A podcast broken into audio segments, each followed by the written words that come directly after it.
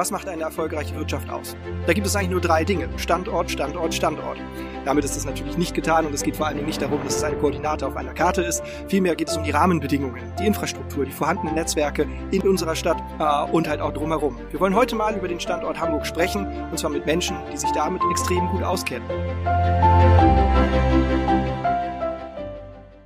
Und deshalb sagen wir Moin und herzlich willkommen Dr. Malte Heine, Hauptgeschäftsführer der Handelskammer Hamburg und Dr. Florian Brill, Geschäftsführer bei Dr. Brill und Partner und verantwortlich für den Ausschuss Standortpolitik bei der VEK. Hi.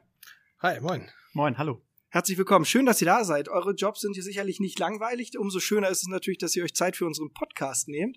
Ähm, und wir begrüßen euch herzlich zu Folge 27. Vielen Dank. Sehr gut. Cool. Hauptgeschäftsführer der Handelskammer zu werden, ähm, ist das äh, so etwas wie ein Kindheitstraum? Und wie wird man dazu? ja, Kindheitstraum vielleicht nicht, aber es gibt durchaus Stimmen in meinem Freundeskreis, die meinten, das wäre schon ein lang gehegter Traum von mir in meiner beruflichen äh, Laufbahn. Und äh, ist in der Tat ein super, super spannender Job, extrem vielseitig und was mir immer besonders viel Spaß macht, du kann, man kann wirklich einen Beitrag leisten äh, als äh, Handelskammer äh, insgesamt zur Standortentwicklung und äh, das eben jetzt in so einer führenden Position mit, mit der Kraft, äh, mit dem Ehrenamt, äh, den ganzen Unternehmen, die sich dann engagieren bei uns, ist halt eigentlich eine wahnsinnige Vielfalt und Kompetenz, die man, die man dann auch äh, haben kann und, und wirklich auf die Straße bringen kann. Und das ist wirklich, ich muss sagen, toller, toller Job, tolle Aufgabe. Ja. Wann war dir das bewusst, dass so ähm, der, der Weg in die Kammer beziehungsweise in der Kammer so, so für dich verlaufen kann und du damit auch zufrieden bist? Also ich bin, ich bin relativ ehrlicherweise durch Zufall zur Kammerorganisation gekommen. Ich bin, bin Volkswirt, das war mal klar, dass ich irgendwo in der Schnittstelle Wirtschaft, Politik äh, dann irgendwie mit, äh, äh mit, mit, mit tätig sein wollte und habe irgendwie während meiner, meiner Promotion, da war ich in Bremen, da habe ich dann das so finanziert äh, bei einer Institution, die relativ nah an der Kammer dran war in Bremen.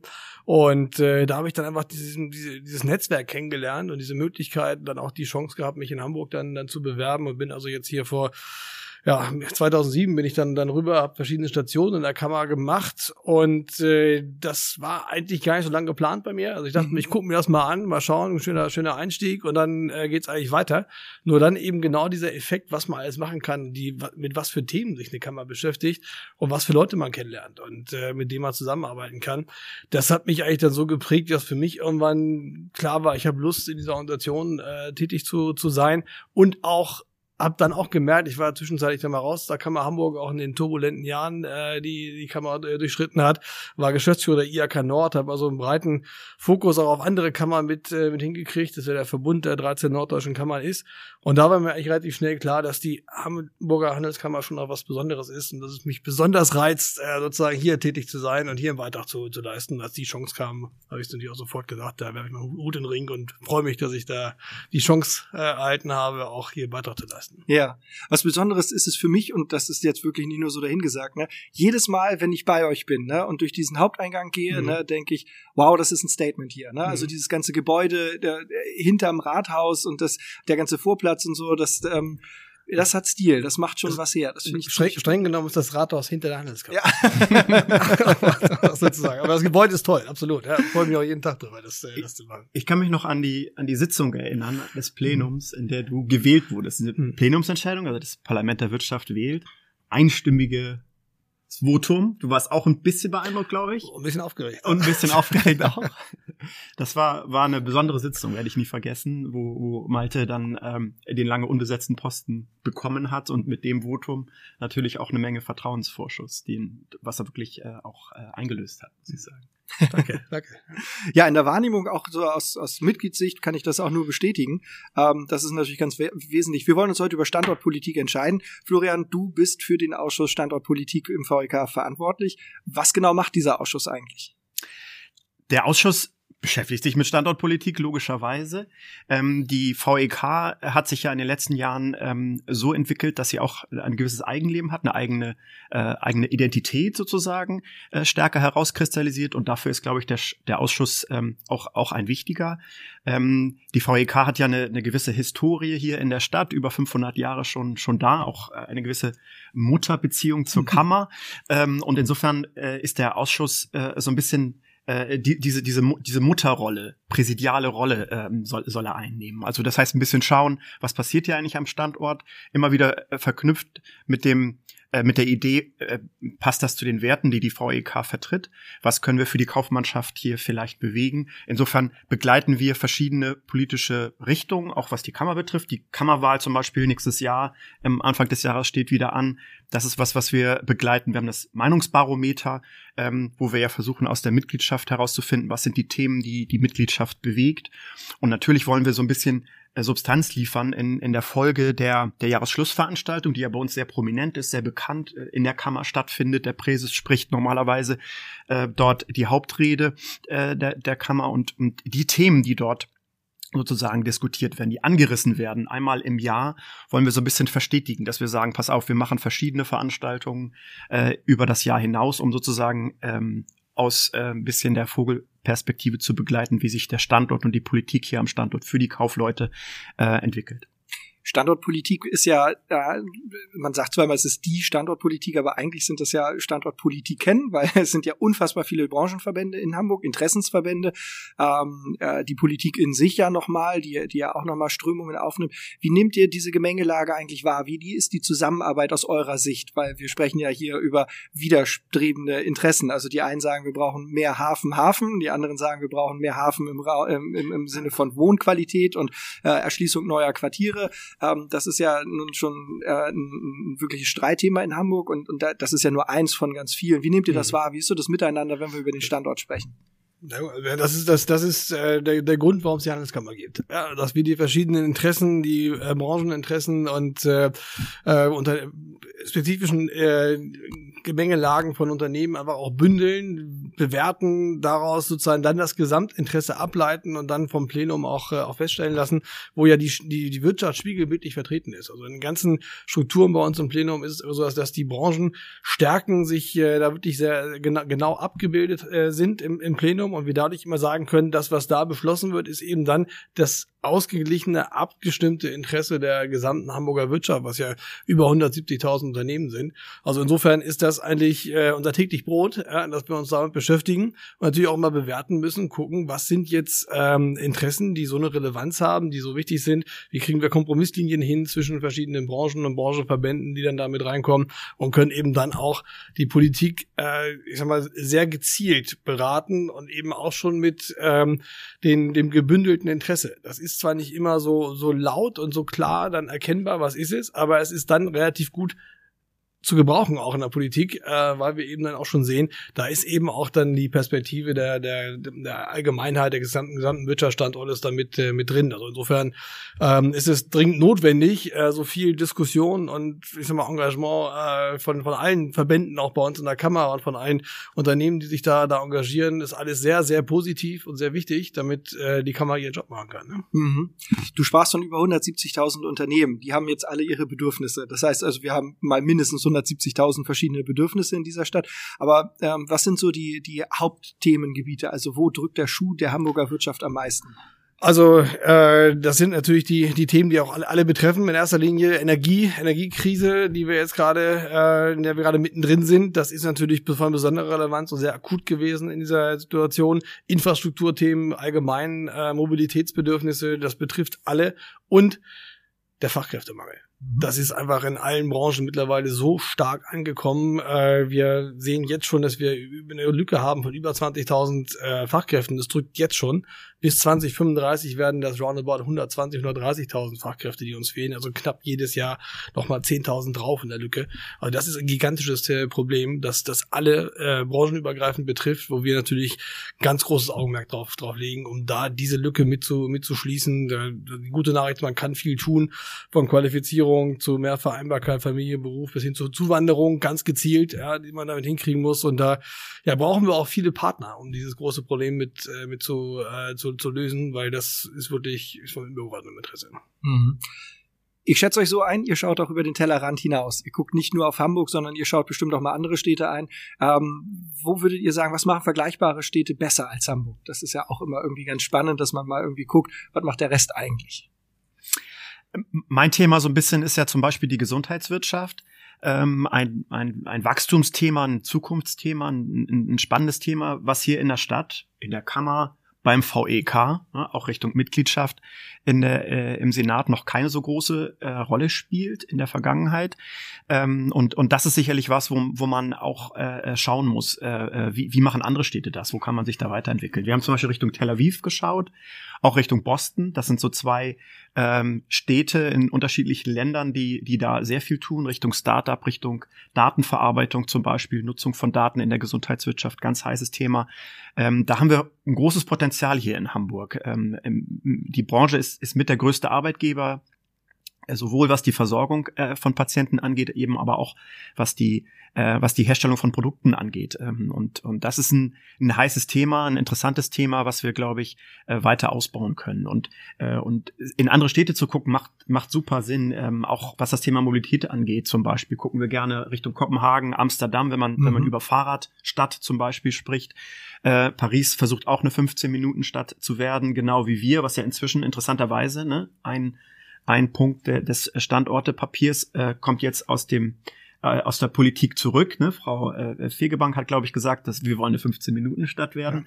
Das ist die Arbeit, die, die wir leisten. Wir versuchen äh, wir können ja nicht selber umsetzen, wir können nicht selber politische Entscheidungen treffen, aber wir können sie triggern. Und, und dann ähm, sind solche Veranstaltungen wie heute einfach drüber sprechen, was, was man tun kann, wichtig. Und äh, das beeinflusst uns. Also wir gucken über den Tellerrand hinaus. Wir haben uns Donnerstag in Brüssel zufällig getroffen. Ich hatte einen geschäftlichen Termin und die, die Kammer war in Brüssel mhm. auf Europatour sozusagen, äh, um zu gucken, was, ja, wir wissen, viele der Vorgaben, die wir haben in Hamburg, in Deutschland, äh, kommen aus Brüssel. Insofern ähm, guckt die Kammer gezielt über äh, den Tellerrand hinaus und ich glaube, das ist auch ein entscheidender Punkt. Du hattest das vorhin angesprochen, Vernetzung, man muss mit vielen Partnern sprechen. Das ist kompliziert, aber wir sind ja in Hamburg auch nicht alleine, ne? weil viele Leute, Mitarbeitende, Unternehmen kooperieren auch über die Stadtgrenzen hinaus in der Metropolregion mal mindestens. Und das sind, glaube ich, auch Punkte, die wir die die Politik nicht gut macht, muss man sagen, ne? weil einfach die politischen Parteien äh, je nach ähm, Wahlergebnis in den Nachbarländern eben nicht gut miteinander zusammenarbeiten. Das können wir natürlich nicht akzeptieren und müssen immer wieder darauf hinwirken, ähm, dass dann eben über über den Tellerrand, wenn man die, die, die Stadt als Teller bezeichnet, hinaus ja, auch gedacht Ist einfach so, dass man natürlich mit norddeutscher Zusammenarbeit, mit Kompromissen schließen, äh, gewinnt man nicht unbedingt eine Wahl. Ja? So, mhm. das ist äh, ein, Grund, ein Grundproblem. Aber der Aspekt, den Florian angesprochen hat, den möchte ich noch mal ein bisschen betonen, auch so ein bisschen grundsätzlicher. Wir haben mit unserer Initiative Hamburg 2040, wie wollen wir künftig leben und wovon, eben ganz klar gesagt, wir müssen jenseits von Krisenmanagement und akuten Problemen uns eben auf die langfristigen äh, Aspekte auch, äh, auch stürzen und sagen, da können wir als Kammer auch einen echten, echten Beitrag leisten. So, und dann haben wir uns eben dann mal angeschaut, was macht eigentlich erfolgreiche, innovative Städte, Standorte in dieser Welt auch mit, äh, mit aus und äh, da gibt's sozusagen auch nicht die eine Vorbildstadt, sondern ganz viele Aspekte an verschiedenen Städten, die, die relevant sind, von denen Hamburg auch mit lernen kann. Und da gibt's auch keine Größenunterschiede, sondern kann man sagen, den Aspekt macht folgende Stadt irgendwie dann auch sehr, sehr gut.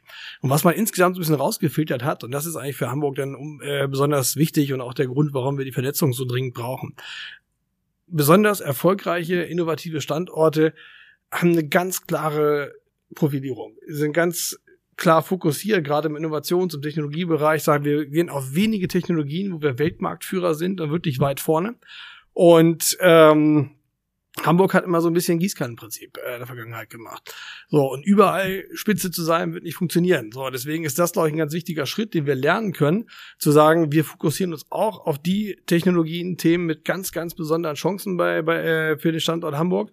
Und äh, da gibt's eben zum Beispiel das Thema äh, Gesundheitswirtschaft, mRNA-Technologie ist ja besonders, besonders spannend oder auch künstliche Intelligenz in der Anwendung, in der Logistik, äh, autonome Mobilität, äh, Wasserstoff, das sind so die, die Aspekte, wo wir sagen, da können wir in echten, echt, echt führend sein. Heißt aber natürlich, dass die ganzen anderen Entwicklungen für uns ja nicht weniger wichtig sind, sondern noch ganz genauso äh, wichtig. Nur wir müssen so schnell und gut vernetzt sein, dass wir jede Entwicklung frühzeitig mitkriegen, was an anderen Standorten passiert, um die dann ganz schnell auch für Hamburg zu, zu adaptieren, zu importieren, in Anführungszeichen, und zu sagen, dass wir auch wissen, was da passiert. Aber selbst bei wenigen Sachen Spitze sein, darauf den Fokus legen und durch gute Vernetzung ganz viel äh, lernen auch voneinander. Ne? Mhm. Ja, auf jeden Fall. Ähm, wenn wir jetzt mal 17 Jahre in die Zukunft schauen, dann haben wir 2040. Mhm. Wie sieht Hamburg in eurer Vorstellung denn aus? Also es ist schwer, sich das vorzustellen, das ist, das ist klar. Ist auch manchmal eine Kritik, die wir bekommen, 2040, was, was bedeutet das für uns jetzt? Aber in, äh, in der Zeitrechnung ähm, äh, was man jetzt nicht beginnt, das ist 2040 auch nicht da. Mhm. Und was sicherlich die Vorstellung ist ähm, und, und wo es große Änderungen geben wird, wie, wie bewegen wir uns in der Stadt, ne, was die Mobilität angeht. Ähm, und die Vorstellung ist natürlich, dass, dass es dann eine möglichst digitale, gut vernetzte Infrastruktur gibt, die leise ist, ne, die, die die Bedürfnisse der, der Menschen sozusagen in den Vordergrund steht, stellt. Ähm, es, es ist sicherlich auch so, dass wir sagen, vielleicht wollen wir dann die, die, die Technologieführerschaft in einigen dieser, dieser Branchen erreicht haben. Ne? Das heißt, wir haben Arbeitsplätze neu geschaffen äh, in, in Branchen, die jetzt vielleicht ähm, so ein bisschen da sind und sich dann ent, ent, entwickelt haben. Ne? Wir wollen bis 2040 klimaneutral sein. Ne? Das heißt also, das ist natürlich ein riesiger Wandel, der ähm, notwendig ist, um das zu erreichen, äh, der ja alle betrifft. Ne? Also die Wirtschaft betrifft, aber natürlich auch alle Menschen, weil ähm, weil man das vernetzt sehen muss. Ne? Die, wie bewege ich mich zum Arbeitsplatz? Ne, das ist die Verknüpfung von Mobilität ähm, zur Klimaneutralität, hat ja einen Einfluss auf den CO2-Fußabdruck. Äh, ne? Das heißt also, ähm, ähm, viele Dinge, die dann eben auch äh, einen gesellschaftlichen Wandel zur Folge haben, be äh, betreffen die Wirtschaft und umgekehrt. Also ich denke, das sind die großen, großen Themen. Neue Technologien in der Stadt, die neben den altbewährten Handel, Hafen äh, sich etabliert haben, Arbeitsplätze schaffen, ähm, in einer lebenswerten Metropole, die eine ganz äh, moderne Mobilität hat. Da sind wir ja vorne mit dabei jetzt schon. Äh, und das Ganze eben dann auch noch äh, klimaneutral. Das ja. ist vielleicht die Zukunftsvision. Absolut. Also das sind hehre Ziele. Ich glaube gerade dieses Thema Klimaneutralität, das ist nochmal so von übergeordneter Bedeutung, weil es äh, sowohl große Effekte auf das Innovationsklima haben wird, auf, äh, was Florian eben auch sagte, die Mobilität am Standort, auf das Thema Immobilien, Wohnungsbau. Und äh, insofern kann man daraus eine ganze Menge auch mal mit ableiten. Zeithorizont ist eigentlich, ich sag mal so, 17 Jahre klingt dann, klingt dann viel, ist angesichts von Planungszeiten, was Infrastrukturen angeht, leider in Deutschland nicht besonders viel. Äh, und äh, wenn man mal, muss ja auch realistisch an gewisse Themen rangehen. Wenn ich jetzt hier mitkriege in Berlin Klimaneutralität, Volksentscheid bis 2030, das ist einfach unrealistisch. Und wir müssen natürlich auch seriös rangehen und das, was wir eben hier erarbeiten, das soll natürlich auch umsetzbar sein und soll eben auch seriös sein. Ja, so und insofern sind wir da, ähm, äh, glaube ich, auch gut, wenn wir in gewissen Langfristigkeiten reingehen, was ja nicht heißt, dass wir nicht jetzt anfangen müssen. Ja, also mhm. ganz im Gegenteil. Wir müssen eben uns da äh, natürlich für die Langfristigkeit langfristige Orientierung dann auch äh, jetzt auf dem, auf dem Weg machen. Und ich möchte gerne noch mal dieses Thema ähm, norddeutscher Wirtschaftsraum äh, mit in den Vordergrund stellen, weil das ist, glaube ich, äh, auch auch elementar. Das, das wird, wir haben hier große Chancen äh, in Norddeutschland insgesamt und Hamburg eben eben auch, aber auch nur nur gemeinsam. Ähm, und da ist eigentlich die Energiewende nochmal von einer ganz besonderen Bedeutung. Wir sind ja auch ein Stück weiter als Süddeutschland, was erneuerbare Energien angeht. Wir haben schon Regionen hier im Norden, die ähm, 100% Windenergie äh, auch nutzen und dadurch äh, auch stark unter, unterwegs sind. Ähm, und das ist eine riesen Zukunftschance, weil wir wissen einfach, dass die Industrie als Basis der Wertschöpfung der Volkswirtschaft immer der Energie folgt. Da, wo Energie erzeugt wird, siedelt sich Industrie an und dann kommen da ganz viele Dienstleistungen drumherum. Das heißt, das ist ein echtes Zukunftsfeld, was wir, was wir haben. Äh, wir haben was im Norddeutschen Verbund mal so ein bisschen in Anlehnung an Marlboro äh, äh, Werbung Come to where the power is äh, genannt, ja, dass man sozusagen auch möglichst viel Industrie dann äh, auch äh, dann dann ansiedelt hier. Das ist eigentlich eine riesen riesen Chance. Gerade wenn also mal auch vom Süddeutschland der Netzausbau der Energienetze blockiert wird, ist das natürlich eigentlich ein Riesenthema. Das ist ja kein Problem. Dann kommt doch hierher, siedelt euch doch um. Und das passiert eigentlich auch schon. Diese Chance ist da gerät aktuell in der Energiekrise unter Druck, auch wegen der aktiven Subventionspolitik der, der Amerikaner zum Beispiel, mit dem Inflation Reduction Act. Äh, da müssen wir natürlich höllisch aufpassen, dass uns das nicht wegbricht. Aber eigentlich haben wir eine wunderbare Zukunftsperspektive mit sicherer äh, Versorgung mit bezahlbaren Preisen, grüner Energie, hier Industrie anzusiedeln mit all den positiven Effekten, die dann, boah, da brauchen wir Fachkräfte zu, wir brauchen auch eine hohe Lebensqualität dann dazu, aber aus dieser Sache heraus kann man, glaube ich, schon eine ganze Menge gestalten, heißt aber auch, dass wir, Flächen haben wir nicht so viel in Hamburg, äh, wir brauchen natürlich dann äh, auch die, den gesamten Norden hier hinter uns, um einfach auch da eine kritische Masse zu entfalten. Und im internationalen Maßstab existieren Landesgrenzen sowieso nicht. Ja? ja. Also das muss man ja klar sagen. Das stimmt. Ein großes Thema, was du auch angesprochen hast, neben dem Nachhaltigkeitsaspekt, ist ja die digitale Infrastruktur. Und äh, da muss ich ja mal ganz ehrlich sagen, hier, wo wir sitzen, das ist das Hafenrandgebiet. Also ähm, von hier aus kann man quasi die alte Freihafengrenze sehen. Ja? Ähm, und wir haben auch heute noch, noch acht Jahre, nachdem wir es gebraucht haben, eine Richtfunkantenne auf dem Dach, weil die Breitbandgeschwindigkeit hier in diesem, und das ist ein Industriegebiet, nicht ausreicht, damit wir Voice-over-IP-Technologie benutzen, na, äh, etc. etc. Also Richtfunk in Hamburg, weil man ansonsten nicht angeschlossen ist an einem, sagen wir mal, Hochleistungsnetz.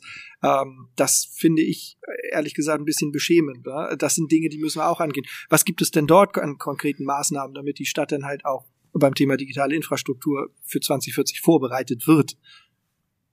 Ja, gute Frage. Ähm, was, was bei der Stadt passiert, weiß ich nicht, aber sowas kann natürlich nicht nicht sein. Ne? Also ich denke, ähm, die digitale Infrastruktur ist genauso wichtig wie die wie die sonstige Infrastruktur und muss zu einem zu einem Grundrecht gehören. Also hier gehört natürlich Glasfaser her und ähm, was man immer wieder hört, ist, dass das natürlich äh, zu langsam vorangeht. Ne? Das ist ein ähnliches Thema. Genehmigungsprozesse sind sind einfach langsam mhm. ähm, und natürlich auch eine Grundvoraussetzung. Ne? Also die Energieinfrastruktur ist natürlich wichtig aber natürlich auch die digitale Infrastruktur ähm, äh, darf dabei nicht vergessen werden. Und mhm. ähm, äh, wird, glaube ich, auch nicht von uns zumindest nicht, aber ähm, Nee, also das ist äh, natürlich völlig klar. Das ist Infrastruktur. Ja, so, und da gibt's alles, was wir in Infrastruktur brauchen. Da ist Straße, Schiene, Wasserwege, Energieinfrastruktur, Bildungsinfrastruktur gehört eben auch die digitale Infrastruktur absolut damit äh, mit dazu. Äh, kommt immer so ein bisschen zu kurz. Ja, ist halt nicht so so sichtbar wie wie, wie, ein, wie, ein, wie ein Bahnhof, der gebaut wird oder eine Schienenstrecke oder eine Autobahn oder sonst irgendwas. Auch nicht so emotional, aber natürlich nicht weniger wichtig. Mhm. Und wenn wir das mal sehen, ist das eigentlich wirklich ein deutsches äh, deutsches Problem. Es gibt ja so die die Breitbandlandkarte, wenn man das so so sieht. Da ist es schon so erstaunlicherweise, dass der Norden bisschen besser abschneiden als der Süden. Äh, insgesamt im globalen Maßstab leider zu wenig. Also ja. Da gibt's halt wirklich deutliche Defizite und ähm, ich sag mal, da ist eine absolute Investitionsoffensive auch, auch nötig. Und deswegen da auch nochmal ein Plädoyer von, von mir für das Thema Planungs- und Genehmigungsverfahren. Äh, wir haben dann ein Riesenthema, was auf alle Infrastrukturbereiche dann äh, sich auswirkt, sei es die Verkehrsinfrastruktur oder eben auch die Digitalinfrastruktur. Wir sind schlicht zu langsam und äh, kriegen es einfach nicht, nicht hin. Und wenn wir unsere ehrgeizigen Ziele erreichen wollen, dynamischer Standort bleiben wollen, noch weiter stärken wollen, die Dynamik, wenn wir klimaneutral werden wollen bis 2040, dann müssen wir dringend diese Prozesse radikal beschleunigen, im Prinzip einmal neu machen und äh, schneller machen, muss man überspitzt zu, zu sagen. Und äh, das muss für alle Bereiche gelten. Das kann nicht sein, wie das in der Politik immer diskutiert wird, nochmal nach dem Motto, wir suchen uns mal ein Segment aus, was wir besonders gerne haben. Nein, alles ist wichtig. Ja? Mhm. Und äh, das gilt eben ganz besonders auch für die digitale Infrastruktur. Einspieler. Anstelle von Werbung präsentieren wir Ihnen in unseren Sendungen immer tolle gemeinnützige Einrichtungen aus unserer Stadt. Heute Hanseatic Help. In diesem Verein sind Hamburger und Nicht-Hamburger organisiert, die schnell und unkompliziert helfen wollen. Neben der Unterstützung von wohltätigen Einrichtungen in Hamburg werden regelmäßig Hilfstransporte in die Krisengebiete dieser Welt geschickt. Eben Hilfe dort, wo sie gebraucht wird. Weitere Infos finden Sie auf hanseatic-help.org oder in den Show Notes. Und denken Sie dran, Unterstützung ist Ehrensache. Und deswegen vielleicht auch wichtig nochmal in Richtung Hamburg 2040, was machen wir jetzt? Die OECD-Studie zu dem Thema ist ja ganz wichtig. Wir müssen der Politik, und das ist ja das Ziel, äh, Handlungsanweisungen. Und je konkreter, je klarer das ist, was brauchen wir, was müsst ihr machen, desto höher ist die Wahrscheinlichkeit, dass es umgesetzt wird, weil mhm. sie natürlich wenig, weniger sich selbst überlegen müssen, vielleicht auch, ich weiß es nicht. äh, äh, aber das ist jedenfalls der Eindruck, der entsteht. Ne? Diese, diese ist also ganz wichtig, wenn wir jetzt nicht sagen, was wir tun müssen, äh, dann, dann wird's auch nicht getan, sozusagen.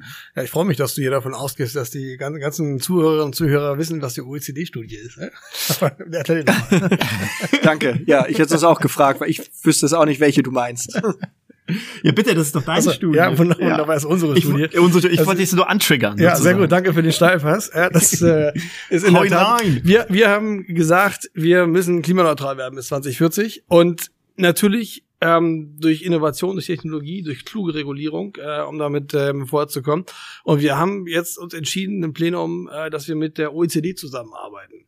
Warum OECD? Die OECD hat einen wunderbaren Datensatz, der, der, uns immer genau sagen kann, wenn wir Wege finden, in welchem Sektor welche Technologien welche Innovation, welche Regulatorik was machen denn diese Schritte mit der internationalen Wettbewerbsfähigkeit unseres Standortes? So, Mhm. Wenn wir jetzt, also man kann relativ schnell klimaneutral werden und wir, wir schalten einfach ab. Das können wir als Handelskammer nicht wollen. Das will ja auch keiner, der vernünftig denken kann. Wir wollen einen dynamischen Wirtschaftsstandort haben. Es geht nur mit der Wirtschaft.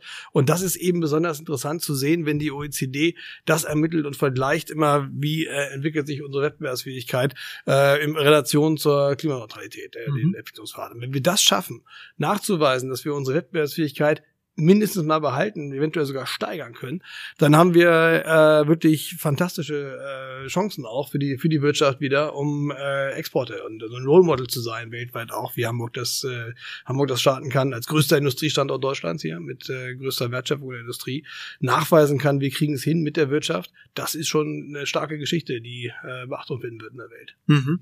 Ihr habt beide ja das Wort Innovation eben schon geführt und das ist auch ganz wesentlich für einen Wirtschaftsstandort, finde ich Mhm. jedenfalls. Also wenn man äh, Unternehmen wettbewerbsfähiger machen möchte, dann kommt man um Innovation nicht drum herum.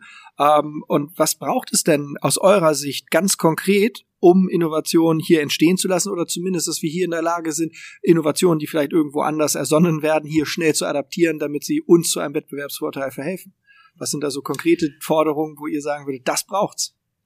Also, da ist so was das, das Schlagwort Technologietransfer. Ne? Das ist das ist ganz wichtig äh, und und ehrlich gesagt äh, am Standort noch nicht, also hier am Standort noch nicht besonders gut. Äh, und vielleicht sind wir auch in Deutschland da noch nicht nicht besonders gut. Dass wir eben und was ist damit gemeint? Damit ist gemeint, dass man Forschungsergebnisse aus der Wissenschaft, aus wissenschaftlichen Instituten, aus Universitäten, Forschungsinstituten in wirtschaftliches Handeln überträgt sozusagen. Und ähm, da können wir in Hamburg, glaube ich, noch viel mehr leisten. Denn was braucht man noch, um Innovation zu machen? Geld. Ja, das heißt also, man muss zusehen, dass Geld vom Staat, von privaten Investoren und so weiter in die Innovation fließen, weil die Ideen ähm, natürlich nicht alleine Beine bekommen, sondern finanziert werden müssen. Das heißt also, man braucht äh, eine Struktur, die es erlaubt, aus der Wissenschaft ähm, zur Innovation, zum Produkt zu kommen. Und das muss eingebettet sein in eine Forschungsinfrastruktur, einfach als Infrastruktur sozusagen, ne, große Institute, DESI zum Beispiel, die sowas leisten können und eben aber auch einen finanziellen Rahmen sozusagen eingebettet sein, der dazu, dafür sorgt, dass, dass die richtigen Ideen gefördert und weiterentwickelt werden. Und ich glaube, ähm, es gibt ja so einen interessanten Spruch aus Berlin, den du wahrscheinlich gleich noch, noch bringen willst. Was mir, was mir wichtig ist, ist, ähm, äh, es wird immer viel über Startups gesprochen in dem Zusammenhang.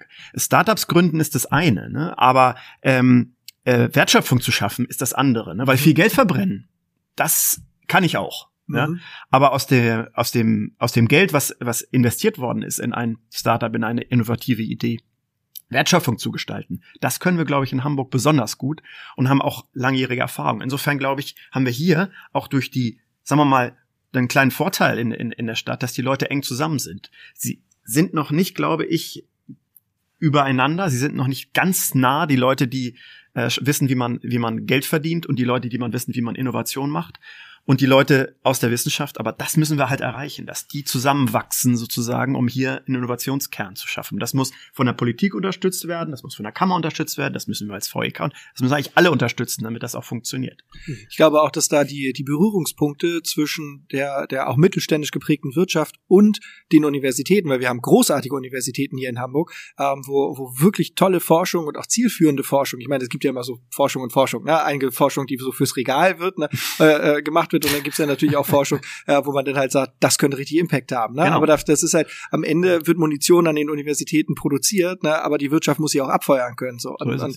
ähm, da tun wir uns noch ein bisschen schwer und da sehe ich halt auch, ähm, auch so aus eigener Erfahrung heraus, ne, große Schwierigkeiten, wie, wie wir, also es gibt keinen Ort, wo mittelständisch geprägte Wirtschaft und ähm, äh, Forschung wirklich kontinuierlich äh, zusammengebracht werden. Also das Kompetenzzentrum Digitalisierung, also die, wie hieß das noch, Mittelstand digital, so rum, ne?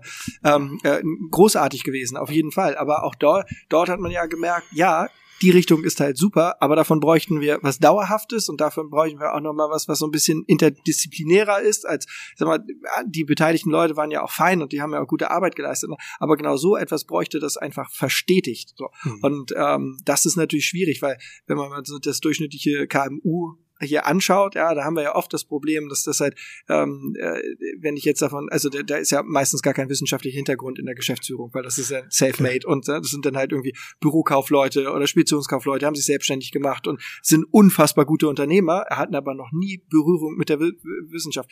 Das wird aber erst spannend, wenn sie dann halt so in Unternehmensphasen eintreten, wo man dann halt sagt, naja, 50, 60, 100 Mitarbeiter, dann bräuchten sie diesen Input nochmal, um dann halt eine ganz andere Ebene der Professionalität zu erreichen und dann wissen sie nicht damit umzugehen. Genau. Du hast ja, du hast ja im Vorgespräch darum gebeten, dass wir ein bisschen kontrovers diskutieren auch und verschiedene Standpunkte hier mit, äh, mit einnehmen. Äh, das kann ich leider nicht mit dienen. Ich muss leider zustimmen. Das ist sagen, ihr habt da total, total recht. Also in, insofern, äh, ich glaube, dieses Thema Transfer, stärkere Vernetzung ist, ist, das ist der rote Faden, der sich jetzt auch durch die, ähm, die Zukunft des Standortes Hamburg ziehen muss. Gerade im, im, im Innovationsbereich müssen ja unsere wirtschaftlichen Stärken, die sind ja absolut da. Und wir haben so, so eine ganz starke diversifizierte Wirtschaftsstruktur hier auch, eine starke internationale Anbindung, wirklich mittelständisch geprägt hier und nicht so eine Monokultur, wie wir das in manchen Automobilstandorten in Süddeutschland haben. Das ist ja schon wirklich besonders äh, besonderes Fund. Deswegen auch wunderbare Voraussetzungen, die wir, die wir, die wir haben, eben gerade für Unternehmensgründung, für Startups, für, für Innovation.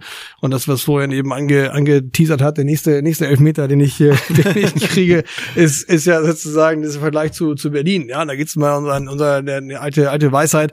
Äh, wenn du äh, ein Startup gründen willst, dann geh nach Berlin. Mhm. Äh, wenn du damit auch Geld verdienen willst, geh nach Hamburg. Ja? ja. Und äh, genau in dieser, mit diesem Innovationsgedanken müssen wir eigentlich hier, hier vorwärts äh, kommen. Wir haben deswegen auch im Rahmen von Transfer und so hier in, auch äh, als Teil unseres Projektes 2040 eine Innovationsstrategie aufge, äh, aufgelegt. Und das hat das Plenum letztes Jahr dann äh, beschlossen. Und so eine Art, ja, wir nennen das Innovationsdreisprung, den wir, den wir brauchen. Erster Sprung ist klare Fokussierung auf die Technologie mit den absolut größten Zukunftspotenzialen, wo wir Weltmarktführer werden können. Da haben wir mRNA-Technologie, ja, äh, BioNTech-Impfstoff wäre ohne das DESI in Hamburg nicht möglich gewesen künstliche Intelligenz, gerade in der Logistik, autonome Systeme, die im Hafen schon seit Jahren äh, Realität sind und eben äh, Wasserstoff, grüner Wasserstoff als Zukunftstechnologie, was auch wieder für den Hafen besonders wichtig sein, sein kann und für die ganze Industrie, die wir haben. Das wäre so der erste Sprung. Der zweite Sprung wäre äh, dann für diese Technologien auch zu sagen, wir nennen das gerne Sonderinnovationszonen, der schon mal englische Begriff nennt sich Sandboxes, wo wir sagen, da wollen wir ein bisschen Sonderbedingungen schaffen, äh, besondere Anreize setzen, sich damit an anzusiedeln, aber auch von der Regulatorik her, äh, ich sag mal, einen besonderen Rahmen zu schaffen, damit man eben viel anwenden kann, viel ausprobieren kann. Und dann der dritte Aspekt, du hast das Thema Geld angesprochen, brauchen wir privates, aber auch öffentliches Geld, was damit äh, mit reingeht. Deswegen muss da, haben wir gesagt, mal plakativ, wir brauchen mal mindestens eine Zukunftsmilliarde, äh, die wir investieren, und zwar on top jenseits der bestehenden Strukturen. Und was könnte da eigentlich besser sein als die nicht geplante Dividende zum Beispiel von Hapag-Lloyd, ja, die man äh, ja wunderbar in eine solche Zukunftsoffensive dann auch mit, äh, mit stecken könnte. Oder mhm. ich meine, ja, egal, wo das Geld herkommt, aber klar ist, wir brauchen einmal so einen Zukunftsimpuls, äh, der, der auch kommt. Dann gerne kofinanziert auch von der Wirtschaft, damit wir richtig da nach vorne kommen und äh, uns hier in die Spitzenliga der Innovationsstandorte spielen. Ne? Als du gerade das mit der Milliarde angesprochen hast, hatte ich von meinem geistigen Auge das Bild von dem Finanzsenator, der dann betroffen geguckt hat. So. ja, das ist natürlich schon ein Wort, ne? Aber es, es muss halt auch sein, weil wenn wir jetzt nicht investieren, dann, dann fallen wir irgendwann hinten runter. Das muss man auch einfach mal so formulieren. Und wir müssen, glaube ich, auch besser werden. Ähm, also Feiererfolge, aber kündige auch davon. Und äh, ich, ich war jetzt gerade überrascht, mRNA ohne Vorarbeit von Desi habe ich noch nie von gehört. So, also das ist aber, glaube ich, auch etwas, wo wir besser drin werden müssen, zu erklären, was wir hier eigentlich an großartigen Leistungen in dieser Stadt vollbringen und was daraus halt auch werden kann. So, ne? Und das ist natürlich auch immer ähm, eine, eine große Herausforderung dabei. Ähm, Jetzt ist es natürlich immer so schön, so allgemeine und, und, und hier und da auch leicht unkonkrete Forderungen zu stellen. So, das ist ja, also im, im, im, im Business Talk ist es ja dieses Mühe mal, müsste man mal machen. So, ne? Ein Dreisprung ist konkret. Na, das meine ich genau, aber wenn es jetzt darum geht, ähm, äh, nachhaltig zu werden und eine digitale Infrastruktur aufzubauen. Angenommen, ich würde euch jetzt ähm, jedem drei Wünsche erfüllen können, egal was das ist, ne? Die mit dem Wirtschaftsstandort Hamburg zur Verfügung, also die, die damit zusammenhängen. Ne? Was wären deine drei Wünsche? Wo würdest du ganz konkret sagen, das würde ich ändern, das würde würde ich ändern und das würde ich ändern. Also äh, mein, mein ganz klarer Wunsch wäre in der Tat eine Innovationsoffensive mit einer Zukunftsmilliarde, auch wenn es jetzt redundant ist. Ich würde mir dann äh, wünschen, dass wir ähm, nochmal im Planungsbereich, Infrastrukturplanung, wirklich einen Schritt nach, äh, nach, nach vorne kommen, ja, und äh, da viel, viel schneller sind. Und äh, der, der dritte Bereich ist, ist wirklich, dass wir ähm, uns das Thema Lebensqualität anschauen. Es ist ja die sogenannten weichen Standortfaktoren gibt's nicht mehr. Es sind harte Standortfaktoren, weil die eben für die Attraktivität für Fachkräfte spielt die Lebensqualität eine fantastische Rolle. Für Investoren auch immer viel mehr. Es ist immer ganz, ganz entscheidend, gerade wenn ich ein Startup gründe und mir mehr oder weniger überlegen kann, wo ich hingehen will, dann sage ich da, wo es auch schön ist, da wo es auch Spaß macht zu leben. Das heißt, wir müssen auch ein neues Verständnis für diese sogenannten vermeintlich weichen Standortfaktoren dann, dann machen. Und dafür, muss ich sagen, brauchen wir auch nochmal so ein bisschen ein Leuchtturm, Leuchtturmprojekt. Also ist jetzt keine, keine Kammerposition, aber ganz persönlich würde ich mir nochmal wünschen, weiß ich nicht, zu 2040 passen Olympische Spiele nochmal ganz gut. Ja. ja. Dass wir die irgendwie, ähm, ja. je, je näher 24 kommt in Paris, desto mehr lade ich drunter, dass es nicht in Hamburg stattfindet. Äh, das ist ja, nicht waren das ja unsere Spiele in Anführungszeichen. Und äh, vielleicht fällt uns nochmal was ähnliches ein muss ja gar nicht Olympia sein, was aber so eine Strahlkraft hat für den Standort, uns international nochmal so auf die Landkarte setzt, eben von, von den, äh, von Top-Talenten, von Investoren, von, von Unternehmen, von Touristen, weil das wirklich äh, große Effekte zahlen kann. Solche großen Veranstaltungen auch. Ich glaube, es gab bisher auch nur eine Stadt, die das bereut hat, die Olympischen Spiele ausgerichtet zu haben ähm, war das Vancouver? Ich glaube, irgend, ja, Montreal, ja. oder Montreal, ja. eine von beiden, ich war mir nicht mehr so sicher. Ähm, genau, die, bei denen war, lief das nicht so gut, aber bei allen anderen einen großen Haken hinter und waren sehr froh, dass sie das gemacht haben, ne? weil es also gerade auch ein, ein, ein Riesenboost für die, für die Infrastruktur und halt auch für die Aufmerksamkeit so war. Ne? Und deine drei Wünsche? Ich würde mir wünschen, dass es ähm, so eine Art integratives Forschungsförderungskonzept für, für Norddeutschland gibt, was eben die umliegenden Bundesländer mit, mit einschließt. Also ähm, äh, das, das fehlt nämlich. Die, die, die Forschungsförderung hört häufig an den Landesgrenzen aus und das, das bremst uns hier im Stand. Das ist ein Standortnachteil, ja. den wir einfach durch die politische Situation, die Lage haben. Den müssen wir eigentlich ausgleichen. Ähm, ich ich würde mir auch wünschen, dass Hamburg als Modellregion wahrgenommen wird, weil wir haben hier das ist das, äh, sozusagen die Kehrseite der Medaille. Durch, durch die Stadtstruktur, durch, dadurch, dass es eine Kommune ist, sozusagen, haben wir natürlich auch Vorteile, die wir nicht so richtig auf die Straße bringen bisher, aber könnten, sozusagen, wenn wir das wollten, wenn der politische Wille da wäre. Also schnell etwas umsetzen. Die Wege sind kurz. Die Kammer ist äh, fünf Meter vom Rathaus entfernt. Nun als Beispiel, die Handwerkskammer ist auch nicht weit weg. Also es gibt wirklich hier ähm, eigentlich die Möglichkeit, sehr eng zusammenzuarbeiten und Dinge auszuprobieren, die man woanders vielleicht nicht so gut ausprobieren kann. Und dafür, äh, ein, ein Beispiel ist sicherlich die Stadtmobilität, ne, wo wir auch schon mhm. viel geleistet haben. Also wie sieht die Stadt der Zukunft aus? Wie sind äh, optimal ähm, äh, Wege miteinander verbunden? Das kann man hier sicherlich umsetzen. Und, äh, und vielleicht äh, findet man auch die Möglichkeit, Richtung äh, äh, Sonderinnovationszonen, die eben auch ähm, politisch auszugestalten. Dass man vielleicht sagt, wir probieren mal eine andere Gesetzeslage, was Genehmigungsverfahren zum Beispiel angeht, aus. Oder ich denke an Gesundheitsdaten, Datenschutz. Ähm, äh, da sprechen wir immer über Schutz, aber nicht über den Nutzen. Ne? Mhm. Das heißt also, wir brauchen eigentlich hier in der Stadt äh, eine andere Herangehensweise an bestimmte Themen, dass man sagt, wir wollen das hier ausprobieren, um zu zeigen, ob es nützt. Und wenn es nicht nützt, ist es auch okay, mhm. aber zumindest sollen wir das hier ausprobieren. Das heißt also, wenn man wenn man so eine Modellstadt werden kann, um eben dann auch ähm, da, dafür zu sorgen, dass andere von uns lernen können, sozusagen, dass man die Modelle nach Deutschland oder auch international äh, verbreiten kann. Ich glaube, dass wir diese ähm, Philosophie, diese Möglichkeit, diese Strukturen hier in der Stadt eigentlich eigentlich haben.